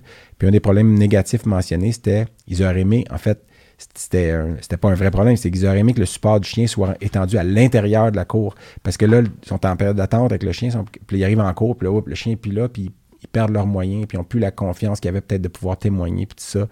Donc, ils auraient aimé que le support s'étende à l'intérieur, pas juste dans la salle d'attente. Donc, ce qu'ils appelaient ongoing support, là, pour que ça continue. Puis les gens travaillant à la cour voyaient plus de problèmes potentiels, eux, quand ils décrivaient, mais déranger le magistrat ou le jury, puis tout ça, parce qu'ils vont regarder le chien au lieu d'écouter, puis tout ça. Tu sais, des fois, ça peut mêler les gens. Puis effectivement, oh, il est cute, il vole la queue. Mais tu sais, les gens, des fois, mais, mais le- puis là, il disait que le type de tempérament du chien, il faut que ce soit un chien calme, qui s'est bien entraîné, c'était un problème potentiel si c'est pas le cas. Mais en général, tu sais, justement, Leski fait cet effort-là de son côté. Puis plusieurs disaient préférer des chiens de petite taille. Ce qui n'est pas le cas chez Leski, c'est surtout des grands chiens. Ouais. Mais je pense que ça, c'est un aspect peut-être éventuellement à développer pour eux, d'avoir. Je sais que les cotons de Tuéléas, c'est une race qui a été beaucoup utilisée pour l'assistance avec les enfants qui ont le cancer, parce que c'est des chiens très doux, puis euh, pour des gens qui auraient peur des gros chiens, des fois des petits chiens puis plus pâles, mais le chien foncé, tout ça. Puis, puis finalement, il terminait en rappelant que bien que plus de recherche soit nécessaire avec des lignes directrices, euh, ça, prenait des lignes directrices claires et des programmes d'entraînement pour les chiens. L'introduction en bout de ligne était grandement bénéfique aux utilisateurs de la cour au Royaume-Uni. Puis euh, les auteurs, ben, c'est ça, c'était des gens qui venaient des départements de psychologie ou de, de criminologie d'une université à Canterbury, qui est dans le sud-est de l'Angleterre. Puis, euh, donc, c'est ça. C'est une des seules études qui parlait de ça. Euh, j'avais trouvé ça très intéressant parce que le bénéfice était clair. Juste à faire leur étude avec leur chien, il avait montré un, un bénéfice euh, évident. Puis moi, je sens, euh, c'est complètement différent, mais je voulais juste, parce que j'ai traité Mookie, ton chien, en fait, j'ai Ouais. traité, je l'ai- vu, puis on l'a diagnostiqué. Puis là, je me rappelais, parce que Mookie est rendu à 12 ans, Ouais. puis on l'a opéré il y a plusieurs années pour une tumeur du sac anal euh, gauche, je pense. Je pense que Si oui. ma mémoire est bonne. J'ai une chance sur deux d'avoir raison. C'est comme, ah, elle est enceinte, elle le tient bas, c'est un, garçon. Ah. Puis euh, on l'avait diagnostiqué comment? C'était une trouvaille fortuite parce qu'il y avait des signes cliniques ou... Aucun signe clinique. En fait, euh, à l'examen Ah, annuel, il est fier, il est fier. Mais je sais pas c'est qui qui avait fait l'examen annuel avec c'est son... Yasmine Bon, Raphaël. Yasmine, ben, je salue Yasmine si elle écoute. Puis Yasmine, qui était une de nos anciennes internes, qui est devenue euh, généraliste avec nous, Ouais. euh, puis qui travaille plus pour le groupe maintenant, mais que je salue, ben, elle avait, ça veut dire, elle avait, puis Yasmine, elle en a trouvé beaucoup après son internat. Puis effectivement, j'étais fier. C'était comme si mon doigt était rendu son doigt, pa- parce qu'elle en a découvert beaucoup. C'est bizarre. Mais c'est-à-dire qu'elle faisait des touches recto à tous les, à tous les, à tous les patients euh, qu'elle voyait canins. Puis elle en a découvert beaucoup de façon fortuite, dont Mookie. Ouais. Puis euh, euh, c'est probablement la tumeur. Puis ça, c'est un message à tous les médecins vétérinaires qui travaillent dans les petits animaux. Puis je vais le répéter dans d'autres épisodes, mais une des tumeurs avec laquelle on peut faire un test de dépistage qui coûte 0 puis qui est simple, puis qui est peut-être désagréable pendant 10 secondes, mais c'est de mettre un gant en premier, lubrifier le doigt et mettre le doigt dans, et vérifier les sacs anneaux, est-ce qu'il y a des nœuds lymphatiques, etc. Puis Mookie, ça avait été trouvé de façon fortuite. On lui a fait une saculectomie, il, avait, il était négatif au bilan d'extension, puis cinq ans plus tard, ce qui est assez typique de ce qu'on a publié aussi dans une étude, que ceux qui sont diagnostiqués de façon fortuite, 75% sont curables avec une saculectomie seule. Ouais. Donc, euh, puis euh, au point où même ma plaque de voiture maintenant porte l'acronyme euh, Agazaka, puis le tour de la plaque que je vais commander bientôt, que je vais avoir bientôt, dit ou dira sauver les chiens, un index à la fois. Puis, Je euh, suis un peu déçu que ça soit pas encore un t-shirt, par contre. ben, je pense que je vais faire un t-shirt avec ça. Je- ça sera peut-être du matériel promotionnel de notre podcast. Sauver les chiens, un t-shirt à la fois avec un, un gant de latex teinté de brun. Mais, euh, mais pour vrai, c'est un message à tous. Puis c'est un message aux propriétaires aussi, parce qu'en tant que ça, si tu es chez le vétérinaire, puis tu es, propriétaire de chien, puis tu m'écoutes en ce moment, puis ton vétérinaire fait l'examen, puis fait pas de toucher rectal, tu dis Euh, Vous avez pas oublié quelque chose? Mettez un gant, docteur? Mettez un gant. Sauvons les chiens, un index à la fois. Mais moi, j'ai vu l'intérieur de son autre chien. Ah oui? Oui. À l'aide de, de ton échographe, j'imagine? Non, à l'aide de l'IRM. OK. Puis c'était dans le dans le cadre de. Colonne vertébrale cervicale. Puis il était avec- clinique, c'était pas juste pour faire des ajustements de protocole. Ben, C'est-à-dire que c'était une combinaison euh, chanceuse de deux événements. Il était Donc, clinique, on a les deux participé à la santé de tes De chiens. J'en oui. suis très content. Oui. Merci, merci. Parce on que- aura peut-être son épaule bientôt dans l'IRM. S'il y a une tendinopathie euh, bicipitale Ah ouais. chronique. Bon, Mookie ou euh, Duke? Duke. Duke. Donc, euh, qui étaient là cette semaine, je les ai vus au travail, ils sont toujours adorables. Donc, euh, moi, Eric, à moins que tu aies plein d'autres choses. à Non, je pense que euh, ça fait le, le tour euh, de l'épisode et de, et de et l'horloge. de lire l'horloge définitivement. Ben moi, je- euh, Catherine, euh, Merci infiniment, infiniment. d'être venu euh, Merci de aujourd'hui passer le- le- du temps avec nous. c'était à la Très fois agréable agréable et très intéressant. Ouais, exactement. On a presque dit la même chose presque en même temps. Parce qu'on pense pareil. Presque. Le mot magique, c'est presque. Ouais, le, mot, le mot qui revient, c'est presque. Mais pour vrai, c'est- je suis très content. Puis on espère que, que quand même, ça va pas faire peur à votre profession auprès des gens qui écoutent en se disant peut-être que c'est ça que je voudrais faire. Parce que c'est une profession qui est, qui est vraiment merveilleuse. Puis oui, il y a des défis, oui, il y a des difficultés. Mais si on a des pas, opportunités de la changer, en fait, pour justement Ouais. faire en sorte que ça devienne encore plus attractif Ouais. puis qu'on puisse les garder longtemps. Puis pour ceux qui n'ont pas écouté l'épisode avec Jean Gauvin, allez l'écouter. C'est un épisode en vidéo aussi, puis qui est en audio aussi sur les plateformes. Il y a un beau lien de un- cette discussion-là. un beau bout où est-ce qu'on discute de, de, de- de la profession des, des techniciens et techniciennes en santé animale. Puis nous, on se revoit bientôt, peut-être sur le bord du lac à Boucherville ou le long de la rivière. Qui on sait? verra. Qui sait?